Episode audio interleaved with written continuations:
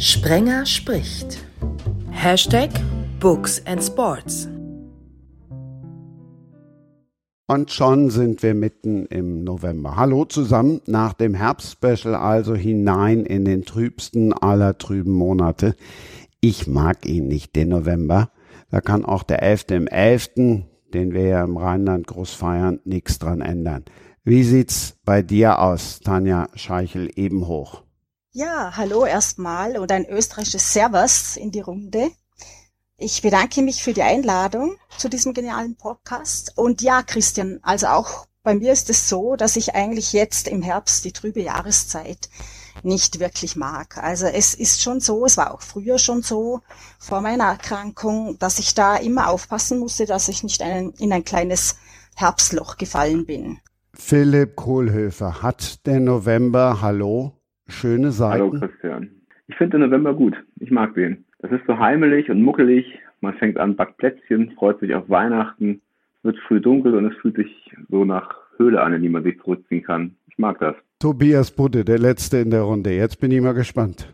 Ja, ich, ich präferiere da auch, würde ich sagen, den Sommer. Ich, äh, so mittags geht's eigentlich. Ich mag das so, wenn's, wenn die Sonne so goldig scheint, die Blätter irgendwie schöne Farben annehmen. Aber ich, ich finde es immer schwierig, wenn man morgens aus dem Haus geht und es ist dunkel und kommt dann äh, gefühlt um 15 Uhr nach Hause und es ist auch schon wieder dunkel. Ähm, aber man, man muss das Beste daraus machen. Im Zweifel Glühwein und Plätzchen. Aber im November kommen ja dann auch noch die ganzen, die ganzen fiesen Feiertage, also die Totenfeiertage, alle Heiligen, aller Seelen, Totensonntag, Buß- und Betag. Ja, das ist, dann hat man immer, immer ein bisschen frei. Bei mir eben wie gesagt, aber es ist schon so, dass ich das im Griff habe. Also nicht deswegen, es hat ja auch sehr schöne Seiten. Also ich mag natürlich das Laub, das sich verfärbt, die Blätter an den Bäumen, das schöne Rot-Gelb.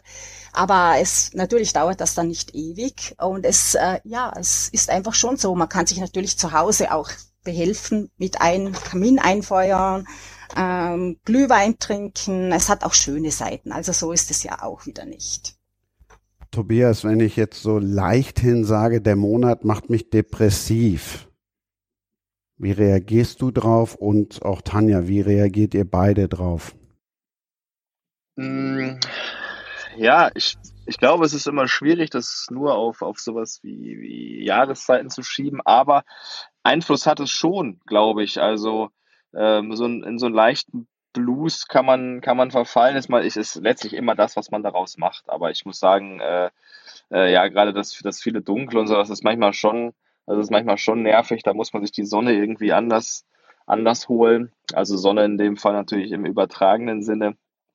Aber ich kann, ich kann äh, das schon nachvollziehen, auf jeden Fall, wenn Leute da irgendwie dran zu knabbern haben, weil ähm, ja, es, es ist nun mal äh, das, was man wahrnimmt und ich glaube auch schon, dass das Einfluss aufs Gemüt hat, auf jeden Fall. Ich wollte aber nochmal was zu den Buß- und B-Tagen und dem Toten Sonntag und so sagen. Ich finde das insofern ganz gut, weil es so ein bisschen Demut lehrt. Also dann guckt man so zurück und es gibt ja einen Grund, warum es diese Tage gibt. Und ich finde das eigentlich ganz, ganz schön am November, dass man eben wegkommt von diesem, von diesem Hassel im Sommer, dass man so ein bisschen zu sich findet. Ja, da hast du sicher recht. Also meine Strategie war ja immer die, dass ich im Herbst und im Winter mich vermehrt mit Arbeit eingedeckt habe. Sprich, ich habe immer sehr viel Orchester gespielt, aktiv musiziert und ich glaube, ich denke, das hat mir wirklich geholfen, diese Zeit auch gut zu überwinden. Äh, ja, ist natürlich vielleicht auch ein bisschen ein Davonlaufen von einer depressiven Episode, sage ich jetzt mal. Aber ja, die Musik gibt mir einfach irrsinnig viel. Da gehe ich auf, da kommt bei mir neues Leben in mich hinein und äh, ja, mir hat das immer sehr geholfen gegen depressive Verstimmungen, gegen diese Episoden. Ich wollte so ein bisschen auch auf diesen sprachlichen Umgangsgebrauch hinaus, Tobias, ob dich das als jemand, der unter Depressionen leidet, nervt, wenn jemand einfach so mal eben lapidar sagt, boah, dieser Monat, der macht mich echt depressiv. Ach nee, ich glaube, äh, ich ich glaube, da, ich glaube, in vielen Teilen ist man, ist die Gesellschaft da vielleicht auch noch gar nicht so aufgeklärt, was, was Depressionen angeht. Und deswegen will ich das auch gar keinem, gar keinem übel nehmen. Äh, letztlich ist es ja auch immer subjektiv. Wenn jemand sagt, mir, mir, mir, äh, mir geht's halt echt nicht gut, weil, weil es dunkel ist oder es viel regnet und, oder neblig ist, dann, äh, ist das, ist das äh, natürlich irgendwie auch sein, sein gutes Recht. Aber ich selber äh, finde das jetzt, das jetzt nicht schlimm. Also äh, ich für mich ist das völlig in Ordnung, wenn das jemand sagt. Ja, ich kann Tobias da natürlich zustimmen. Also ich denke, da darf man jetzt nicht so eng sein und äh, jedes Wort, äh, das jemand sagt, auf die Waagschale gleich legen, sondern wir alle verwenden das Wort depressiv auch in unserem Alltag. Ich denke, also ich denke oftmals nicht groß darüber nach, ob, ob es sich jetzt bei mir wirklich um eine Depression handelt, sondern das ist einfach in unserem Sprachgebrauch so mit drin und ich, ich denke, nicht jeder, der sagt, ja, ich fühle mich heute irgendwie ein bisschen depressiv. Also bei uns wird das so gesagt im umgangssprachlichen Ton und damit ist aber sicher nicht eine wirkliche Depression gemeint. Es ist vielleicht das Ehrlichsein, wenn man auf die Frage, wie geht's, nicht immer nur sagt, ja gut, passt alles, sondern man kann ja auch mal zugeben, nein, heute ist kein guter Tag, ich bin heute nicht so gut drauf. Und ich fühle mich heute einfach nicht entsprechend, dementsprechend. Und ich finde das eigentlich teilweise auch ehrlich. Also von meiner Sicht aus, äh, ich bin da nicht so kleinlich, sagen wir mal so. Das sehe ich tatsächlich ähnlich. Ich finde, ich finde nämlich, dass, dass äh, viel zu oft wird wahrscheinlich einfach nur gefragt, ja, wie geht's dir? Einfach so 0815 mäßig, weil man es immer fragt, aber ob die meisten da wirklich ehrlich darauf antworten, äh, das, das wage ich mal zu bezweifeln. Deswegen, wenn dann jemand sagt, so, ey, nein, mir geht's halt nicht gut und das liegt halt am am November oder es liegt von mir daran, weil ich schlecht geschlafen habe oder äh, was auch immer, dann, dann ist das in Ordnung. Das finde ich das auch ehrlich und deswegen, ähm, ja, wenn er, wenn er das Wort dann, äh, wenn er das Wort depressiv dann benutzt, ist das völlig, völlig okay. Genau, Tobias. Weißt du, bei mir geht das schon ein bisschen so, äh, ein bisschen so in die Richtung, ja, ich muss immer funktionieren. Ich muss immer sagen, auf die Frage, wie geht's, ja, mir geht's ausgezeichnet, alles ist okay bei uns, es gibt keine Probleme. Und äh, ab und zu finde ich das ganz sympathisch, wenn jemand dann sagt, nee, also die Phase jetzt, die nächsten Wochen sind bei mir wahrscheinlich nicht so prickelnd. Also ich finde, dass eine, eine große Ehrlichkeit steht da dahinter. Und ich, ich, also mir macht das so gesehen, ich finde das sogar positiv teilweise. Kommt natürlich drauf an, wie es gesagt wird, aber also ich, für mich hat das auch ein bisschen mit Ehrlichkeit zu tun, ehrlich gesagt. Hm. Ist das dann nicht auch nur eine Phrase, wenn im November alle sagen, ja gut, Gott, mir geht's nicht so gut, weil das Wetter schlecht ist. Die Frage ist ja auch, wenn man Smalltalk macht, ob man wirklich möchte, dass der andere sofort ganz, ganz ehrlich wird. Und wenn man tatsächlich nur sagt, ich bin depressiv, weil es ist immer dunkel, dann ist es ja auch nichts anderes. Also ich gehe da schon zum Teil mit, aber ich wollte jetzt nur mal einmal zum Bedenken geben, dass das dann möglicherweise auch nur eine Phrase ist. Ich würde sagen, das kommt darauf an, wie gut man jemanden kennt. Ich meine, jemand, den ich auch wirklich nur vom Smalltalk her kenne, den ich nur oberflächlich kenne, da werde ich wahrscheinlich erstaunt sein, wenn der mir dann seine tiefen Gefühle mitteilt und wie es wirklich in ihm ausschaut. Aber wenn ich jemand besser kenne als in meinem Freundeskreis, äh, empfinde ich das eigentlich als eine Art Vertrauen, wenn der dann sagt, nee, also im Moment, es läuft einfach nicht. Ich glaube, das hängt dann mehr mit dem zusammen, ehrlich gesagt. Und das war jetzt auch nicht bei mir äh, nur auf, auf den November bezogen. Ne? Also dass die Frage, wie geht's dir? Und die ehrliche Antwort, äh, klar, also dieses, dieses, dieses Herbstding, ja, äh, es wirkt sich irgendwie auf mein Gemüt aus und so, das, das mag vielleicht ein bisschen, äh, ein bisschen phrasig sein, aber ich meine halt auch grundsätzlich, ich glaube, dass das ist wie schon richtig erwähnt worden ist, wenn man sich vielleicht irgendwie kennt oder ein Vertrauensverhältnis hat, ähm, auch außerhalb vom, vom Herbst, äh, dass man viel öfter einfach mal ehrlich, ehrlich antworten könnte. Das hat aber nichts mit dem November zu tun, sehe ich, sehe ich ganz genauso.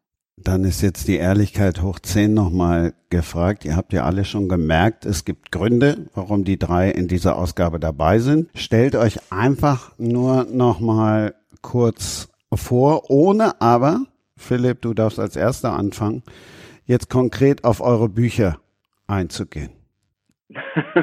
ja, und Klammer auf, Achtung, unter Bezug des Hashtags Sports. Also die Books kommen in Teil 2. Jetzt kommt erstmal auch bei der persönlichen Vorstellung so ein bisschen mal der Hashtag Sports. Also ich heiße Philipp Kohlefer, freut mich sehr.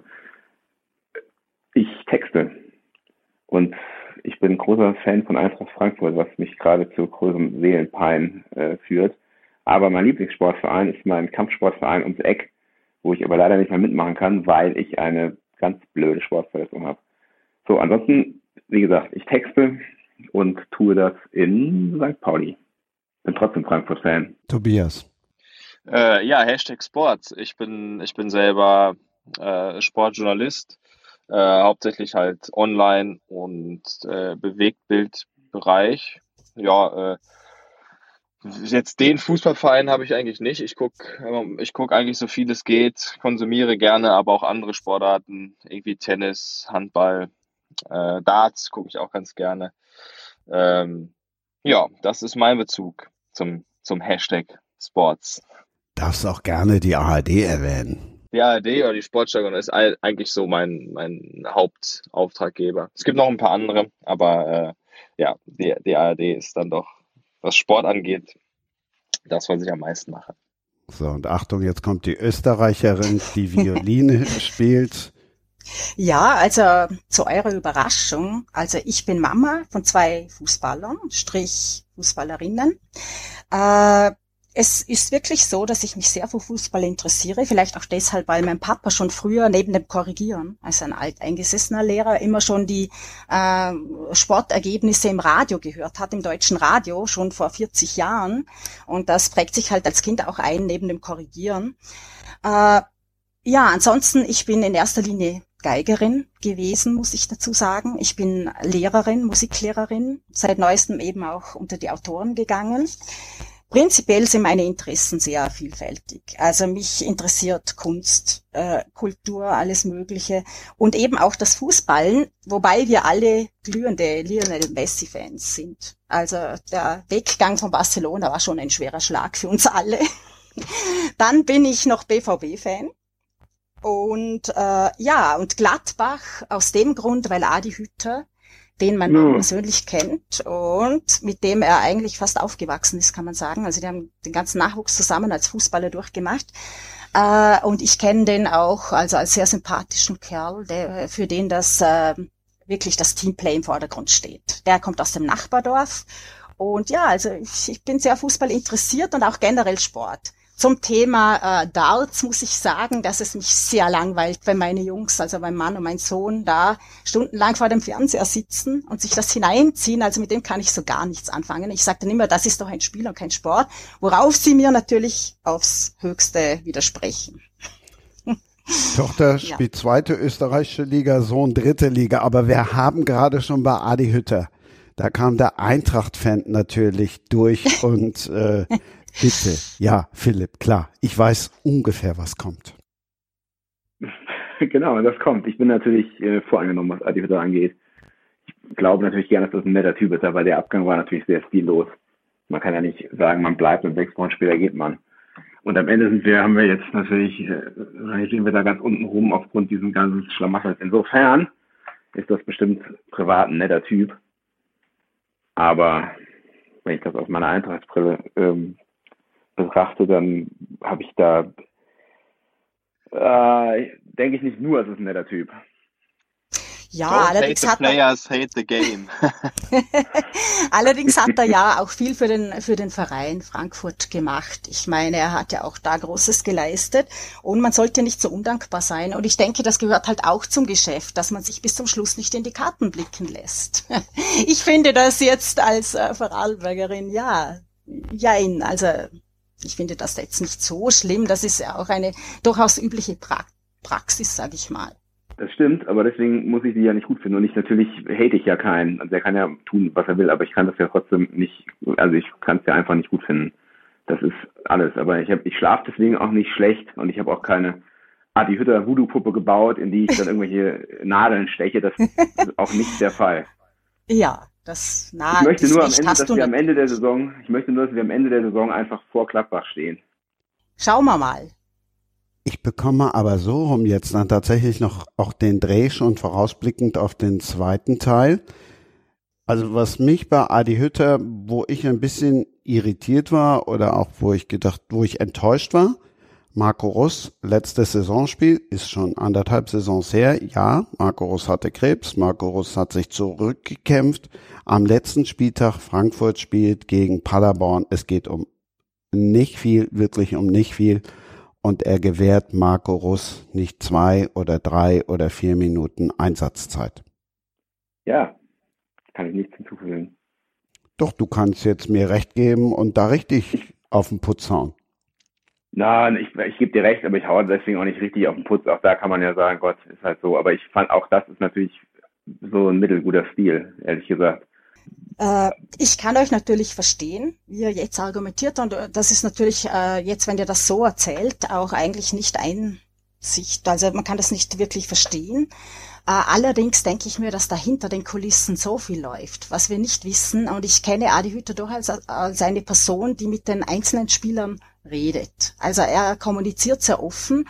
Und ich kann mir durchaus vorstellen, dass da im Vorfeld einiges besprochen wurde, von dem wir halt eben keine Ahnung haben. Tobias, Schlusswort.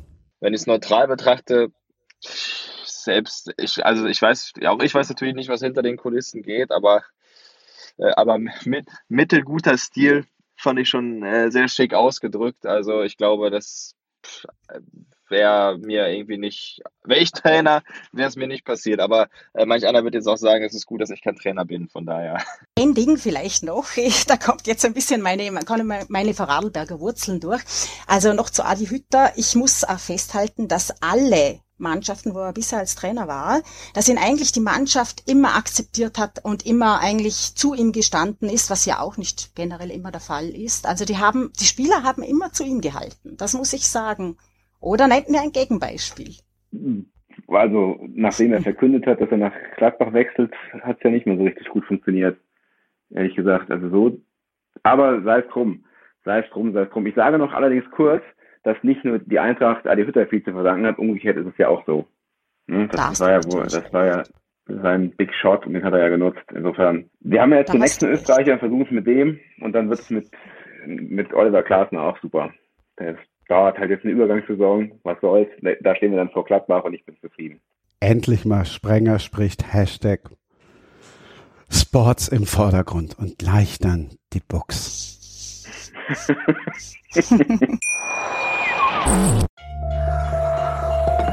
Vernimmt sich, was man will, dann wilde Gerüchte entstanden. Fast nichts davon stimmt. Tatort Sport. Wenn Sporthelden zu Tätern oder Opfern werden, ermittelt Malte Asmus auf meinsportpodcast.de. Folge dem True Crime Podcast, denn manchmal ist Sport tatsächlich Mord. Nicht nur für Sportfans. Sprenger spricht Hashtag Books and Sports Ausgabe 44 und jetzt kommen wir zu den Büchern. Anders als in vielen anderen Ausgaben widmen wir uns jetzt im zweiten Teil ausschließlich den Büchern und jeder Autor, jede Autorin stellt jetzt erstmal ihr eigenes Werk vor. Who's the beginner? Ich würde auch ganz, ganz oldschool sagen, Ladies first. Ich bin auch sehr gespannt. okay, ja, das mache ich ja sehr gerne. Also, in meinem Buch, äh, ich würde es jetzt mal als autobiografischen Roman bezeichnen.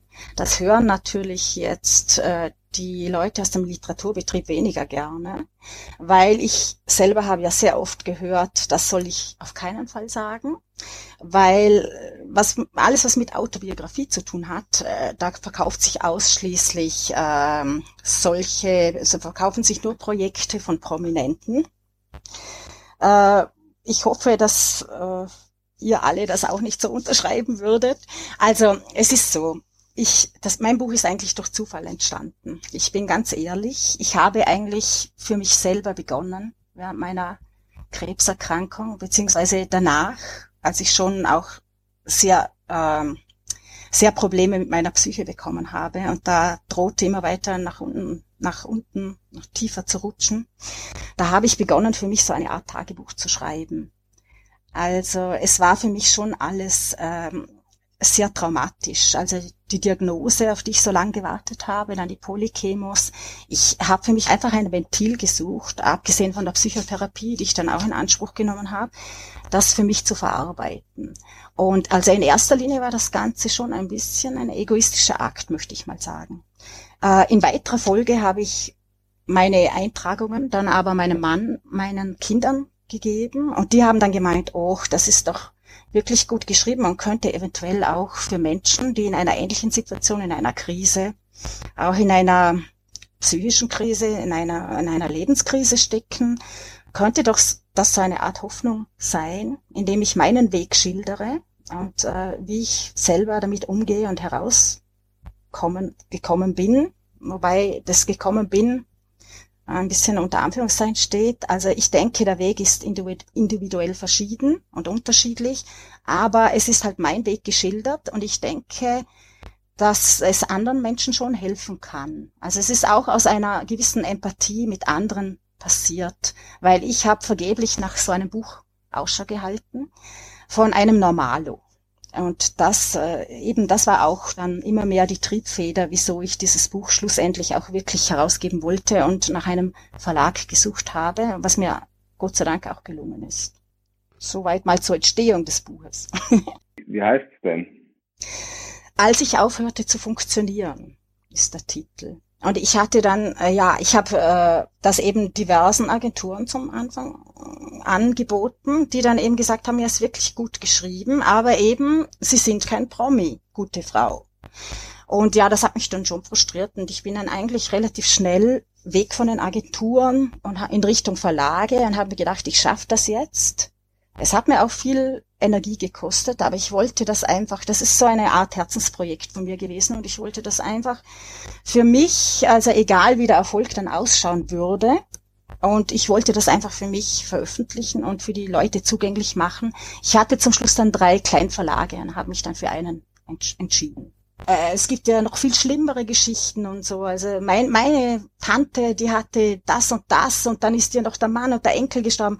Da sage ich immer, ja klar, es geht ja auch nicht darum, dass ich jetzt mit groß Mitleid brauche oder so, sondern es geht einfach darum zu zeigen, es ist ja auch subjektiv, wie tief man sich fühlt und wie depressiv und wie, wie psychisch angeschlagen. Und ich war sehr, sehr psychisch angeschlagen und äh, ich habe aber ich habe Strategien entwickelt und Möglichkeiten gefunden, mich selber da rauszuwurschteln, sage ich jetzt mal auf gut Deutsch. Und äh, ja, ich, ich denke, es geht um den Weg. Und der Weg wird für jeden anders sein. Und es, es geht das im Buch, ich beschreibe meine Geschichte der Krankheit, also der, psychisch, äh, der physischen Krankheit, des Krebses. Also ich hatte ein, ein Lymphom.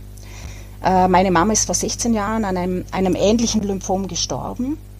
Äh, und das Ganze also war eben auch deshalb für mich so dramatisch. Ich habe es auch gemerkt, die Krank Erkrankung direkt beim während des Geigenunterrichtens. Ich habe eine Phrase vorgespielt für einen Schüler, hatte die Geige im Anschlag und dachte mir, oh, heute ist da irgendwas Hartes, es zwickt mich. Nahm die Geige runter und habe sofort den Knödel, der war wirklich fast eigroß, den Knödel entdeckt. Und ab da war mein Kopfkino eingeschaltet, weil ich natürlich bei meiner Mutter genau das alles vor 16 Jahren genauso mitgemacht habe. Also es war eine ähnliche Stelle, es war eigentlich ein Déjà-vu-Erlebnis. Und ja, das dann abzustellen oder in den Griff zu bekommen, dieses Kopfkino, also ich war selber erschrocken, äh, was für ein Knopf da betätigt wurde und über die Wucht, also der Todesangst, die mich ergriffen hat, aus dem Nichts praktisch, also diese Wucht, das das hat mich selber so hinuntergezogen und es war für mich schwer auszuhalten. Also die medizinische Genesung hat ja geklappt. Ja. Aber letztlich gab es dann, und da könnt ihr auch nochmal die Folge zum Büchsenwurf am Bökelberg hören, wo jetzt jeder denkt, hä, was hat das denn damit zu tun?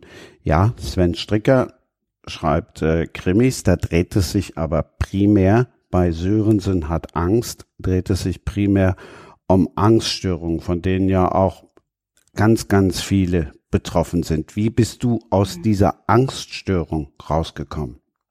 Ja, es ist so, ich würde sogar sagen, dass ich vielleicht noch nicht komplett herausgekommen bin, aber ich bin auf gutem Weg.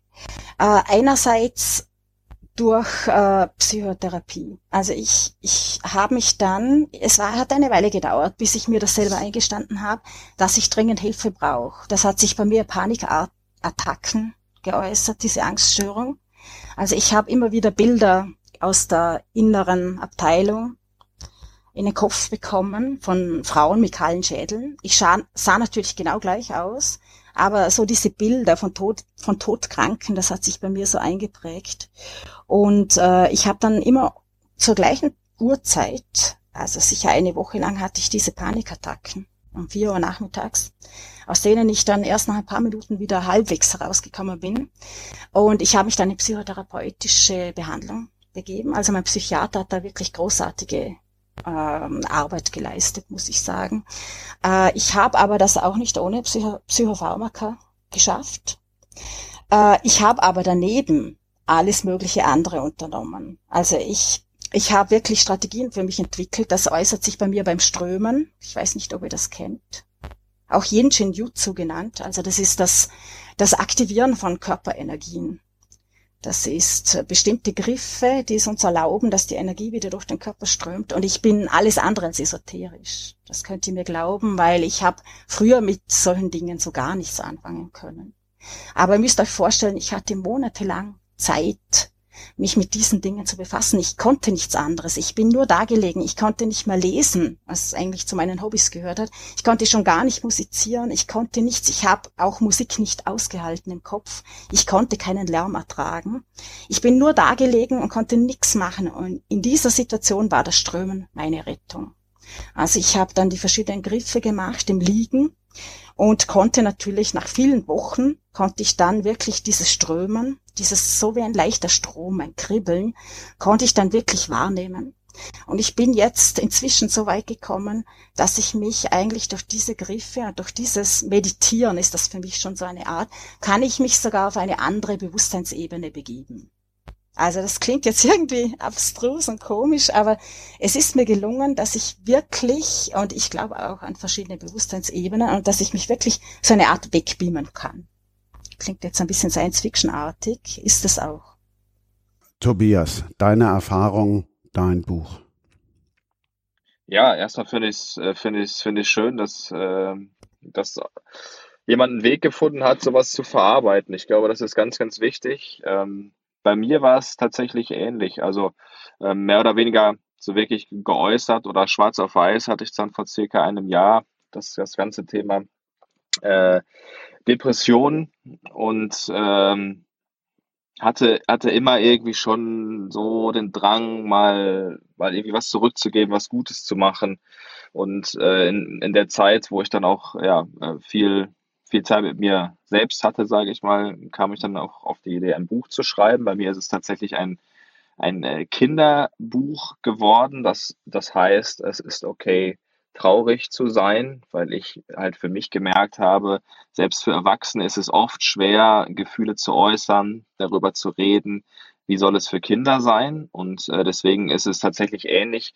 Ähm, das, das Buch erfüllt oder hat, hat erfüllt oder erfüllt drei Zwecke. Es ist A, auch so ein bisschen Verarbeitung der äh, eigenen Problematik, ganz klar. Es ist B, aber auch äh, schon frühzeitig für so ein Thema zu sensibilisieren, ähm, vielleicht auch ein Stück weit aufzuklären und ähm, ja, Leute zu animieren, darüber zu sprechen. Und C ist es so, dass ich das halt von Anfang an ohne Verlag äh, geplant habe, aus dem Grund, weil ich ähm, sämtliche Einnahmen, die äh, mit dem Buch ähm, generiert worden oder werden, das waren jetzt die erste Auflage, waren 1000 Stück, die sind auch mehr oder weniger alle weg, dass ich sämtliche Einnahmen halt spende an, an Zwecke, die sich irgendwie um Kinder, um kranke Kinder, um psychisch kranke Kinder kümmern. Und ähm, ja, deswegen habe ich dann gesagt, ich spare mir das Geld äh, für, für einen Verlag oder für einen Buchhandel und mache dann äh, die Provision und mache es dann sozusagen äh, independent auf eigene Faust, nur über einen Online-Shop.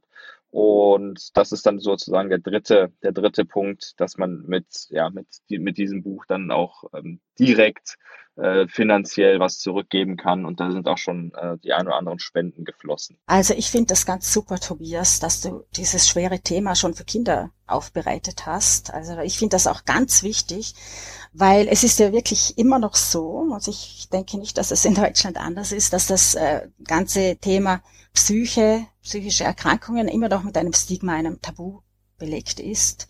Also und es war für mich selber auch so eine Art Schwäche zuzugeben, dass ich jetzt in so eine Depression gerutscht bin. Also ich, es wird einfach erwartet, deswegen war da auch das, äh, der, der Titel praktisch meines Buches, als ich aufhörte zu funktionieren.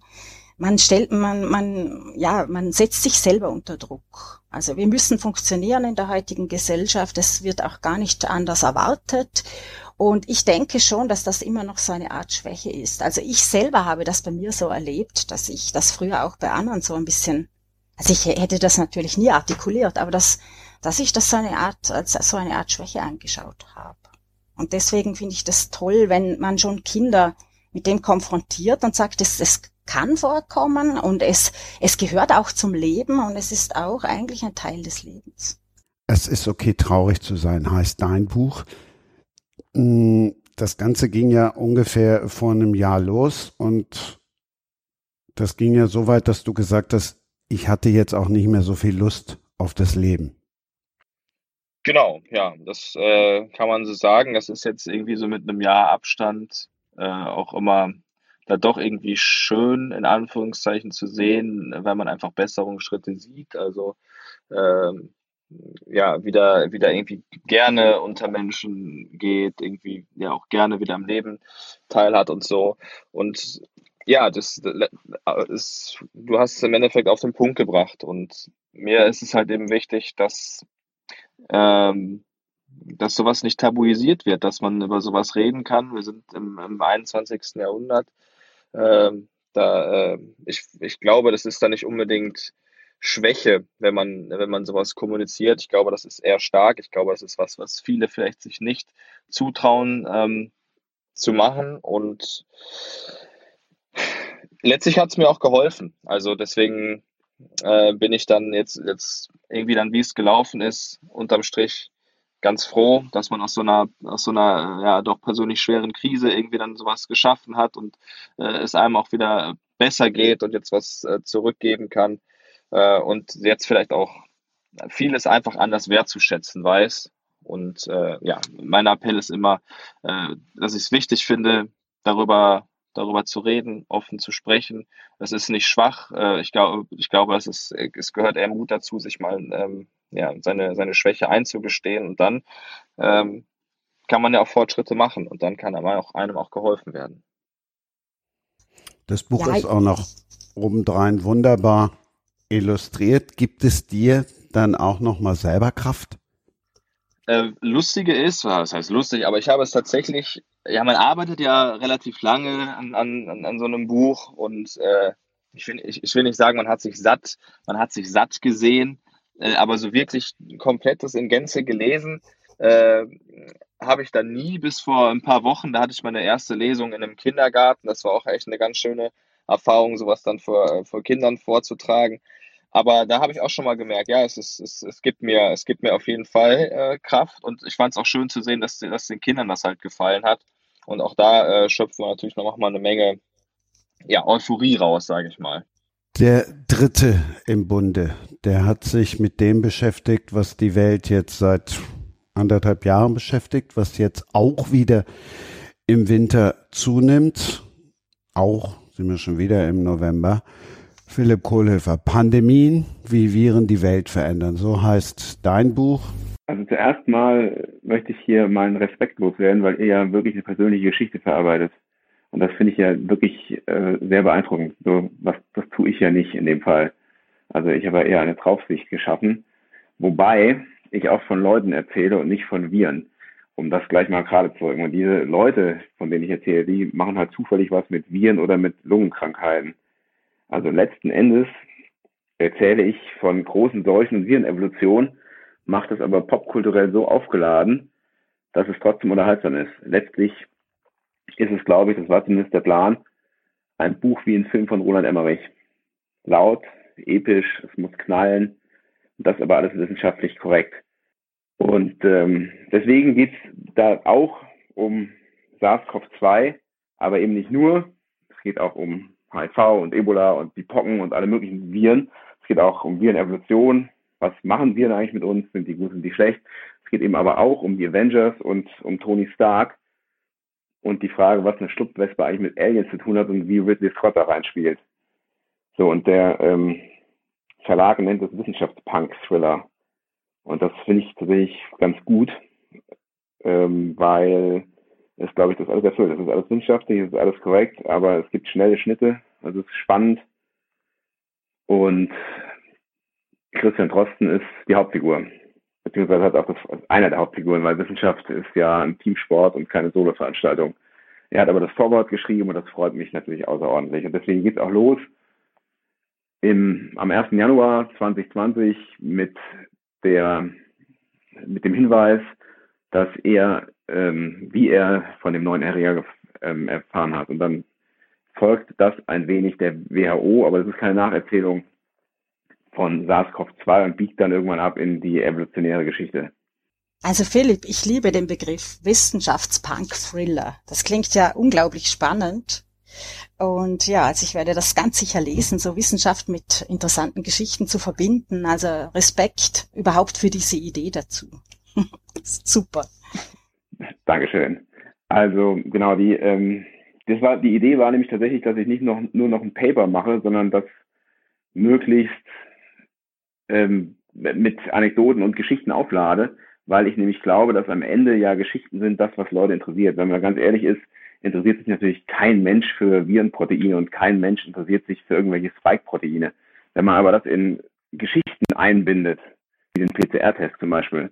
Also wir haben ja jetzt in den letzten anderthalb Jahren ist uns das ja ein Begriff geworden. So.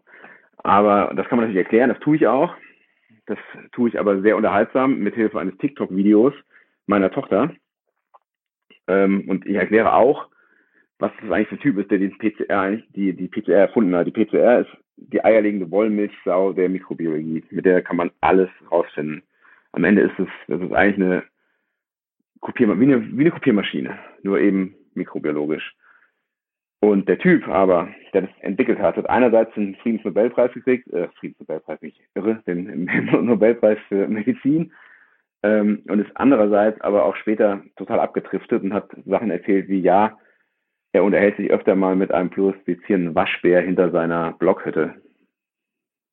Und sowas erzähle ich halt auch, damit es möglichst unterhaltsam ist, damit einfach nicht nur die PCR erklärt wird.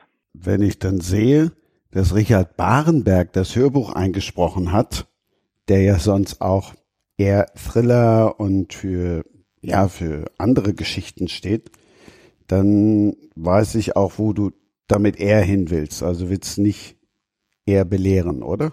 Oder hattest du Über überhaupt, äh, konntest du da mitreden, wer das einspricht? Nee, ich konnte da nicht mitreden. Ich freue mich aber wahnsinnig über den Sprecher. Ich musste mir das auch selber kaufen, weil das ist nämlich ähm, tatsächlich, das ist ja bei einem anderen Verlag. Ich habe das mir vorgestern angehört und habe mich die ganze Zeit gefreut, was das für ein super, super Sprecher ist. Aber genau, das ist, ich will nicht belehren, sondern ich will erzählen. Also mein Ansatz war immer, ich erzähle was.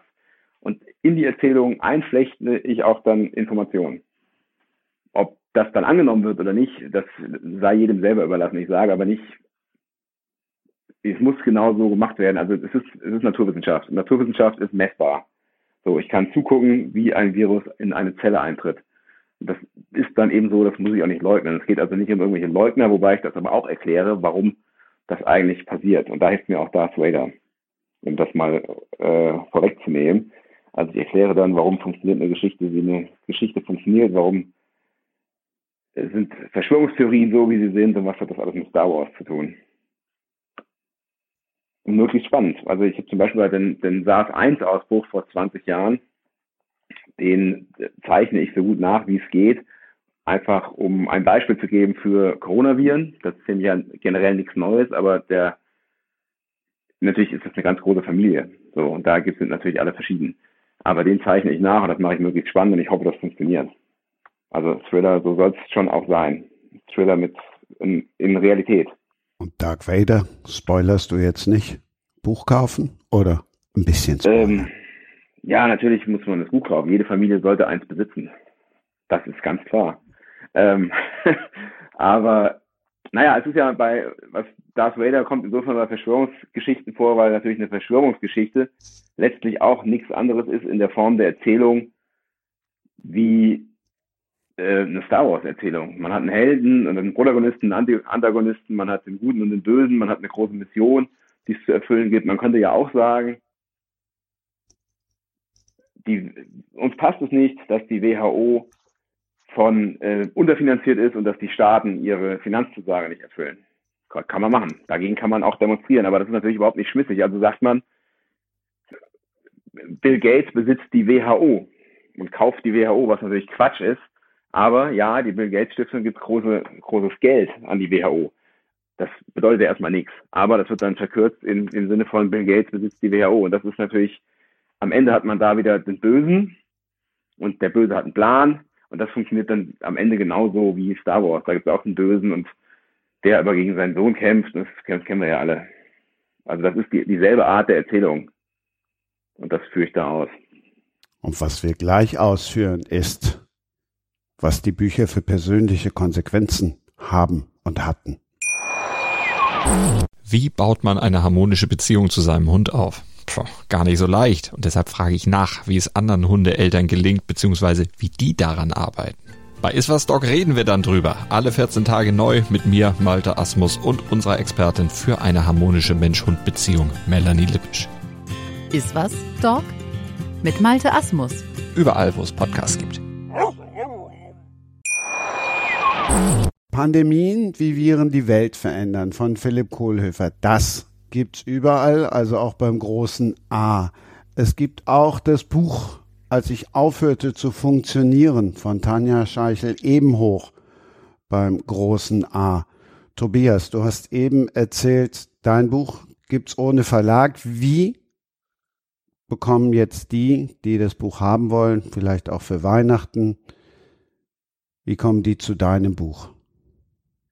Ja, äh, schön natürlich, dass du fragst. Also, äh, das Buch trägt ja den Namen Es ist okay, traurig zu sein. Und die Website, über die man das bestellen kann, ist im Endeffekt genau dieser Titel, nur aber mit einem Minus dazwischen. Also, es ist okay, äh, traurig zu sein, mit den ganzen Minusen dazwischen.com.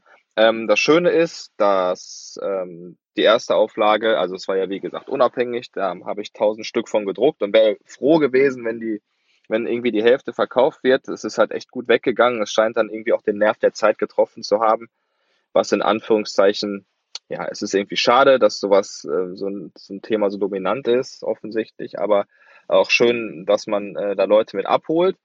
Ähm, genau, Stand jetzt ist es ausverkauft, aber ich habe jetzt vor ein paar Tagen noch äh, die WhatsApp von, von äh, meiner Druckerei bekommen. Die zweite Auflage ist fertig und wird wahrscheinlich ab Ende November äh, wieder erhältlich sein. Ähm, und genau, das Ganze dann äh, ausschließlich über, über, diese, über diesen extra eigens eingerichteten Online-Shop, damit sozusagen äh, möglichst viel Geld reinkommt und somit auch möglichst viel gespendet werden kann. Und genau deshalb ist der Online-Shop dann auch nochmal in den Show Notes. Philipp hat es ja eben auch schon gesagt und ich ziehe jetzt gerne auch nochmal sämtliche nicht vorhandene Hüte. Ihr beide habt ja sehr persönliche, sehr offene Bücher geschrieben. Was waren denn die oder was waren denn die Reaktionen und die Konsequenzen? Naja, also bei mir war das äh, sehr unterschiedlich, muss ich sagen. Also meine eigene Familie hat mich eben bestärkt und Mut gemacht. Ich soll das machen, den Gang an die Öffentlichkeit auch wagen. Äh, ich selber habe mir schon eine Zeit lang gedacht, mag ich das machen, auch äh, ja, mag ich das mit allen teilen und habe mich dann eben aus, ich habe ja vorher schon erwähnt, dass es auch um eine Art von Empathie geht, Respekt vor anderen, die sowas durchmachen und ich wollte denen einfach auch eine Hilfestellung anbieten oder einen Weg aufzeigen und ich, ja, also für mich persönlich war das jetzt auch im Nachhinein gesehen sicher der richtige Weg. Es geht ja darum, wirklich Mut zu machen und auch zu, zu zeigen, auch denen, die vielleicht nicht krank sind, was haben wir schon zu verlieren. Also ich war früher immer so eine Perfektionistin wenn ich, wenn ich was mache, dann nur, wenn ich auf Nummer sicher gehen kann. Ich hätte nie irgendwas gewagt, von dem ich nicht hundertprozentig überzeugt gewesen bin, dass ich es auch kann. Jetzt ist das anders, sonst wäre ich jetzt auch nicht bei diesem Podcast, Christian. ja, ich lasse mich auf Neues ein und das ist wahrscheinlich das Größte, was ich für mich selber gelernt habe, was haben wir schon zu verlieren? Das Leben ist kurz für jeden von uns. Wir sollten Möglichkeiten nützen. Das ist so meine Botschaft, die ich jetzt einfach mal sagen will. Das finde ich auch echt groß und großartig und ähm, das ist äh, ja Mut, den man einfach irgendwie nur honorieren kann und äh, würde ich das würde ich das würde ich so sofort unterschreiben. Also äh, bei mir war es tatsächlich auch äh, natürlich das enge Umfeld, ähm, Familie und, und ganz, ganz tolle Freunde, die einen das supportet haben, einen auch ähm, das, das auch sehr ernst genommen haben.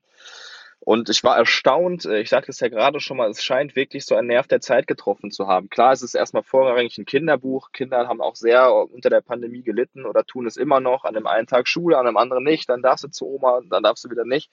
Ähm, Und äh, da haben mir ganz, ganz viele Eltern geschrieben, so ja, das, ich merke das auch an meinem Kind, es zieht sich zurück und ähm, das, ja, diese, diese ganze äh, Corona-Pandemie wirkt sich halt auch darauf aus. Aber ich habe auch wirklich viele erwachsene Leute, die mir auch geschrieben haben, ey, ich lese das Buch auch selber gerne, weil es ist irgendwie für Kinder illustriert und auch ein bisschen kindlich geschrieben, aber ähm, trotzdem holt es mich thematisch dann irgendwie ab. Und dazu muss ich nochmal sagen, das ist mir relativ wichtig, weil ich bin halt, ich bin halt 28, habe keine Kinder und, äh, und, und jetzt habe jetzt erziehungsmäßig jetzt noch nicht wirklich viel Erfahrung sammeln können, außer bei meiner kleinen Schwester und bei meinem Neffen vielleicht.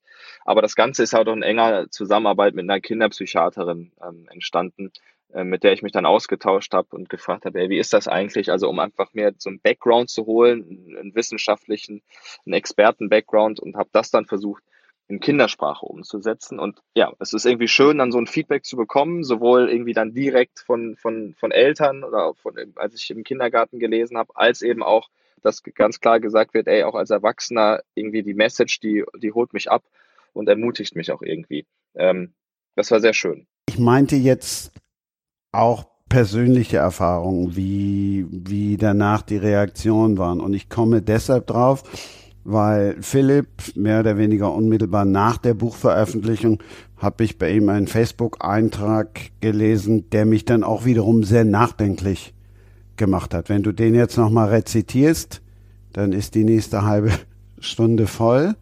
Aber vielleicht nochmal, ja, so die, die Kernpunkte. Also mich hat das schon sehr beschäftigt. Also diese Buchveröffentlichung war jetzt am Mittwoch, den 27. Oktober. Das Buch gibt es noch nicht so lange. Und ich hatte gar nicht das Gefühl der totalen Freude, als es erschienen ist. Das geht jetzt auch wieder, also jetzt fühle ich mich doch ganz gut damit, sondern es fühlte sich so, also ich war, es hatte eher so eine große Traurigkeit, die mich da erfasst hat. Das lag einerseits daran, dass, dass so eine, das Projekt ist vorbei und jetzt Phase war, aber hauptsächlich liegt es eben daran, dass ich in den letzten zwei Jahren so viel Hass inhaliert habe und so viel so viel, also das ging bis zum Morddrohung da ging es nie um mich, sondern um die beteiligten Wissenschaftler, die da alle irgendwie bedroht wurden. Und das ist jetzt so, dass da die Leute teilweise so sturmreif geschossen sind. Also ich habe mich mit Karl Lauterbach zum Beispiel unterhalten und der hat ja Polizeischutz und alles und das ist schon schon echt übel. Und das hat mich dann an diesem Mittwoch, als mir klar wurde, jetzt ist das Buch draußen und jetzt kann ich das auch gar nicht mehr verändern und jetzt steht's halt da und wird bewertet. Und jetzt müssen die, weil die Leute gibt's halt alle. Ich habe ja nichts erfunden. Jetzt müssen die damit auch klarkommen, was, was jetzt innerlich kein Problem ist, aber mir wurde dann erzählt, dass diese Morddrohungen, das nimmt alles jetzt so globale Ausmaße an. Und das hat mich einfach wahnsinnig traurig gemacht, dass ich dachte, dass dieser Hass jetzt dann so überhand nimmt. Also die Ursprungsidee für dieses Buch war ja, ich versuche jetzt mal Informationen so zu verpacken, dass sie auch leicht lesbar sind und ich zeige mal Muster. Also das wird nämlich nicht die, eine Pandemie kommt wieder. Wir haben in den letzten Jahrzehnten einfach irres Glück, dass das nie dazu gekommen ist, weil Übersprünge von Viren gibt es halt ständig. Ne? Wir, und wir schaffen uns Gelegenheiten, weil wir uns benehmen wie eine, Hoch, eine Hochrisikospezies. Und ähm, als ich gesehen habe, wie die Gesellschaft da jetzt darauf reagiert, das hat mich am, an diesem Mittwoch einfach wahnsinnig runtergezogen. Jetzt geht's aber wieder. Ja, also Philipp, ich möchte mich da mal einklicken. Und zwar, du hast vorher gesagt, dass du es mutig findest von uns beiden, unsere Geschichte da so offen zu präsentieren. Aber ich kann dir nur sagen, großen Respekt, was du dich getraut hast, weil dieses große Weltthema, das momentan ja so Medien alles, einfach alles beherrscht, diese äh, das zu thematisieren. Und natürlich ist das auch immer ein bisschen, natürlich musst du das färben in die eine oder andere Richtung. Und das bietet ja so viel mehr Angriffsfläche, als es unsere privaten, persönlichen Themen überhaupt können. Also von den verschiedensten Seiten, von den Corona-Leugnern, von bestimmten politischen äh, Richtungen her. Also ich denke mir, dass eigentlich du als mutig zu bezeichnen bist und ich werde mir dein etwas verrücktes Buch, das so interessant, super genial klingt, ganz sicher zulegen. Auch natürlich deins, Tobias. Ich finde das wirklich auch so wichtig, das für Kinder zu thematisieren. Aber nochmal, Philipp, großen Respekt, was du da dich getraut hast. Und dass man da natürlich auch Anfeindungen, mehr, mehr Anfeindungen bekommt als wir, die wir unsere persönliche Geschichte jetzt thematisiert haben, das, äh, das glaube ich also zu 100 Prozent. Das hast du uns ja jetzt auch mitgeteilt. Ja, ich habe natürlich, also Dankeschön erstmal und es freut mich auch, dass dich das Buch interessiert. Ähm, ich habe das natürlich, ich, war ja nicht mal adressiert. Das war ja das Stimme daran. Ne? Das ging ja gar nicht um mich. Ich bin ja nur der Chronist dieser Zeit oder der Chronist der Wissenschaft. So, und es gibt natürlich, das heißt, ich habe ja vorhin schon gesagt, Naturwissenschaft ist eben Naturwissenschaft. Man, sie ist messbar. So, ne? und dann stößt man aber ganz schnell in so Blasen vor, die das trotzdem leugnen. Und wenn man dann sagt, ja gut, aber Leute, ne, guckt doch zu, da ist es doch, dann ja. wird man massiv bedroht. Und es ging, wie, wie, gesagt, nicht um mich und ich habe mir diese ganzen Geschichten angehört und also, ob ich da jetzt besonders mutig bin, das weiß ich nicht. Das würde ich jetzt einfach mal bestreiten. Also, es ist natürlich auch eine gute Geschichte. So, ne? Also, es ist jetzt, also die, die, die Ursprungsidee war tatsächlich, als ich angefangen habe, das war im März, hatte ich die Idee und die hatte ich auch tatsächlich nicht alleine, sondern, also um das jetzt mal zu spoilern, ich kenne Christian schon ziemlich lange. Also Christian Trosten. Und wir hatten, wir hatten dann gedacht, wir machen das zusammen und äh, es war natürlich dann so, dass er echt wichtigere Sachen zu tun hatte und keine Zeit hatte. Aber die Idee war schon, dass man jetzt mal Informationen so verpackt, dass sie popkulturell aufgearbeitet sind und dass sie leicht verständlich sind. Mhm. Ähm, genau, und, die, und das war, die Ursprungsidee war quasi die Informationsübermittlung. Mehr, mehr sollte das erstmal nicht sein. Und das wurde dann natürlich immer mehr und immer intensiver und weil eine Frage zur anderen führt und weil das einfach, das Virus fällt ja nicht vom Himmel. Es ist ja einfach wie eine Evolution und die muss man dann auch erklären und dann wurde das alles so ganz viel und das ist halt, ja, Gott, ne, ob das, ob ich da jetzt mutig bin, das ist halt ein Wissenschaftsbuch, das, in dem Darth Vader vorkommt. nee, ich finde das durchaus mutig. Äh, ich persönlich tue mir da auch ein bisschen schwer, wieso die Menschen so misstrauisch der Wissenschaft gegenüber sind. Also es, klar, es fällt immer, immer wieder das Wort Verantwortung der Gesellschaft gegenüber, finde ich aber auch wirklich, dass das auch durchaus so ist. Also dann fällt wieder das Wort ja persönliche Freiheit. Wir dürfen uns da nicht einschränken in Bezug auf Corona, was natürlich ganz sicher irgendwie irgendwo auch nachvollziehbar ist. Aber es geht doch in erster Linie um eine Verantwortung, die wir haben für uns als Menschen. Es geht um Humanität. Es geht um ja, ich muss als, dazu sagen, dass ich noch einen ganz besonderen Hintergrund habe in Bezug auf Corona, weil meine Schwiegermama äh, an Corona verstorben ist, ganz plötzlich. Sie hatte ein halbes Jahr vor ihrer, also bevor sie gestorben ist, hatte sie eine, eine leichte Lungenentzündung, von der sie sich aber nach unserem Gutdünken komplett wieder erholt gehabt hat. Und wir, wir waren dann komplett erstaunt, als sie sich angesteckt hat, weil sie natürlich nicht mehr rausgegangen ist. Das war zu einer Zeit, als es noch gar keine Impfung gegeben hat, als es diese Möglichkeit leider noch nicht gab. Und wir haben direkt in der Familie gesehen, was dieses Virus anrichtet. Und äh, ich habe gesehen, wie sie ins Spital gekommen ist nach ein paar Tagen. Von, von uns aus gesehen war die Pumperl gesund. Also da von wirklich von gesund zu todkrank. Das waren ein paar Tage. Und am zehnten Tag wurde haben die Kinder bestimmt oder halt äh, zugestimmt, dass äh, intubiert werden darf, weil von da ab sinkt ja die, die Lebenserwartung, also das, das, die Aussicht, dass man gesund wird, drastisch an weil einer unserer besten Freunde ist äh, Krankenpfleger auf der Inneren, also auf der Intensivstation. Und der hat uns auch das so erklärt. Und äh, die Kinder mussten dann entscheiden, ja, sie wird intubiert. Und dann ging es nach ein paar Stunden und äh, meine Schwiegermama war tot. Also, und ich tue mir natürlich auch aus diesem persönlichen Grund schwer, diese, dieses extreme Misstrauen in die Wissenschaft nachzuvollziehen. Ja, mein Beileid erstmal. Und genau deswegen finde ich es ja auch so wichtig, dass man so ein Buch darüber überschreibt, äh, darüber schreibt, was es eben auch wissenschaftlich äh, irgendwie aufarbeitet. Und ich meine, das klingt dann auch immer mittlerweile so abgedroschen, aber ähm, klar äh, schützt man sich selber, aber man schützt auch eben andere und, und irgendwie Familienmitglieder. Äh, wer weiß, es ist jetzt natürlich irgendwie Mutmaßung, was passiert wäre, wäre deine Schwiegermama irgendwie geimpft gewesen und so. Und äh, äh, auch deswegen kann ich genauso, genauso sagen, dass ich es sehr mutig finde, ähm, so ein Buch zu verfassen und ähm, zu schreiben und äh, das auch als sehr, sehr wichtig erachte. Ähm, Dankeschön. Also auch von mir herzliches Beileid. Das tut mir leid. Also es geht tatsächlich aber nicht nur, jetzt dreht sich die, das Gespräch gerade sehr um Corona und es geht tatsächlich nicht nur um Corona, sondern das Ziel war eher zu sagen, guck mal, hier sind das sind die Muster, aus denen eine Pandemie erwächst. Das ist ja jetzt nichts Corona-spezifisches oder SARS-CoV-2-spezifisches. Das ist vorher passiert, das wird wieder passieren und wenn wir Ökosysteme weiterhin so behandeln, wie wir sie eben behandeln als Konsumprodukt, die man einfach wegverbrauchen kann, wie Joghurt oder ein paar Turnschuhe, dann ist es eine Frage der Zeit, bis das nächste Ding kommt. Und man muss einfach sagen, dass SARS-CoV-2 ja eine äh, noch so, also so, so verheerend das war und so verheerend das wäre, wenn man keine Maßnahmen einleiten würde, dann ist es natürlich, gibt es trotzdem sehr viel schlimmeres Zeug. Und das ist natürlich nicht gesagt, dass das einfach nicht wiederkommt.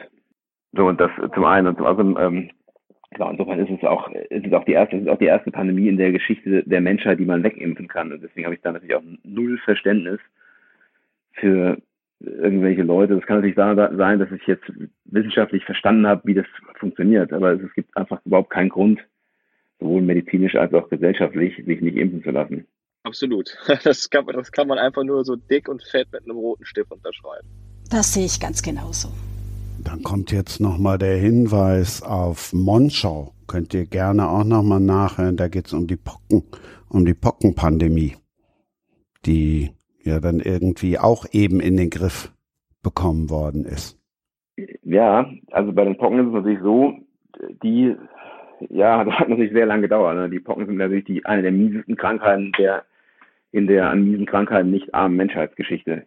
Und äh, die Pocken sind ja, also diese moderne Impfung ist ja äh, entwickelt worden mit Hilfe der Pocken oder an, wegen der Pocken. Und die es gibt's ja auch nur nicht mehr, weil die einfach in einem riesen globalen Akt mitten im Kalten Krieg weggeimpft wurde. Die USA und die Sowjetunion haben sich dann da geeinigt und dann wurde das weltweit gemacht. Und das hat aber auch nur funktioniert, weil die Menschenpocken eben so spezialisiert sind, nur auf Menschen, dass es da kein tierisches Reservoir gibt. Also bei Ebola ist es ja zum Beispiel so, dass der Erreger auftaucht, Leute tötet und wieder verschwindet. Und dann ist er weg. Und keiner weiß, wo kommt er eigentlich her. Und bei den Pocken war das ist aber so gewesen, dass die einfach nur in Menschen existieren können. Und wenn du alle impfst, sind sie weg. Das wurde, aber, das wurde aber hart erkauft mit sehr vielen Millionen Toten. Ich darf mich bei euch bedanken für diese außergewöhnliche Runde. Viel Offenheit, viel Ehrlichkeit und aber auch irgendwo mutmachend, oder? Also das war uns ja, denke ich, allen wichtig. Total. Es war echt äh, eine illustre Truppe hier. Vielen Dank. Finde ich auch. Es hat Spaß gemacht und ich möchte für meine Vorarlberger Freunde noch was im Dialekt sagen. Also es ist mir wahnsinnig gefreut gewesen, dass wir zu deinem Podcast eingeladen hast, Christian. Übersetzt, es war mir eine große Freude, Christian, dass ich eingeladen war. Ich muss ja echt immer sagen, also so ÖsterreicherInnen, die dürften mir wirklich, glaube ich, die Betriebsanleitung von einem Staubsauger vorlesen und ich finde es immer noch großartig. Also äh, Gerne mehr davon. Das nehme ich so mit, danke. Ich hatte zwischendrin noch ein anderes Bild, weil wir ja über einen Punk-Wissenschaftsthriller gesprochen haben und du Violine früher gespielt hast und jetzt Violine unterrichtest. Ich habe dann plötzlich an Nigel Kennedy gedacht und habe jetzt irgendwie so eine Punk-Rock-Version von dem Buch von Philipp gedacht. Eine gute Idee. Ja, also das geht durchaus in die Richtung. Nigel Kennedy versteht es auch, die verschiedenen Genres zusammenzubringen und ich habe großen Respekt vor diesem Mann. Genialer Musiker, auf jeden Fall. Ja, ja, das finde ich super. Nigel Kennedy, da gehe ich mit, wobei auch in dem Buch sehr viel Musik vorkommt. Tatsächlich. Also das ist ja alles hat ganz viele popkulturelle Referenzen. Also Oasis kommt mhm. vor, Metallica, aber auch Modern Talking, verrückterweise, was nicht bedeutet, dass ich Modern Talking mag.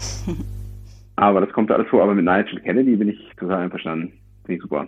Und wenn wir es gerade mit Österreich hatten, nächste Ausgabe geht es um Skispringen. Das passt ja dann auch irgendwie wieder perfekt. Danke und tschüss. War eine Freude. Tschüss, tschüss. war mir eine tschüss, Freude. Danke. Ciao zusammen. Das war Sprenger spricht. Hashtag Books and Sports.